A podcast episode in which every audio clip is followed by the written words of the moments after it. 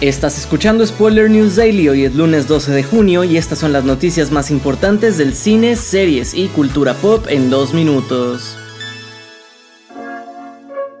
A pocos días del estreno de The Flash han comenzado a surgir rumores sobre el rumbo que tomará su trama y los diversos cameos que se supone que incluye, como la participación de Jason Momoa como Aquaman.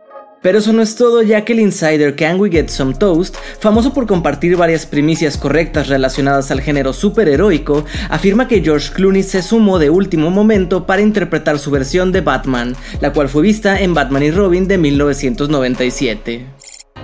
En otras noticias, una fuente cercana Johnny Depp afirmó que el actor no tiene ningún interés en volver a interpretar al capitán Jack Sparrow en alguna nueva cinta de Piratas del Caribe, y que si a esas vamos, tampoco quiere realizar ninguna otra producción de Hollywood, esto tras recibir la espalda de la industria durante el juicio contra su ex esposa Amber Heard, por lo que podríamos verlo en muchas cintas independientes. Respecto a esto, Sean Bailey de Walt Disney Studios reveló que para la compañía es una prioridad reiniciar la franquicia de los piratas, pero al ser cuestionado sobre cómo lo harían sin Depp, Bailey se fue por la tangente y dijo que no comentaría al respecto.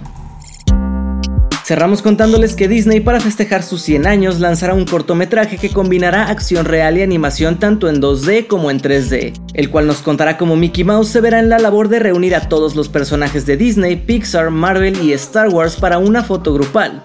Como un extra se reveló que el corto tendrá incluido un audio inédito del fallecido Robin Williams como el genio de Aladdin. Esto ha sido todo por hoy. Recuerda seguir este podcast donde sea que lo estés escuchando para enterarte de cada nuevo episodio. Yo soy Andrés Addiction Spoiler News Daily es una producción de Spoiler Time y Posta. Hasta mañana.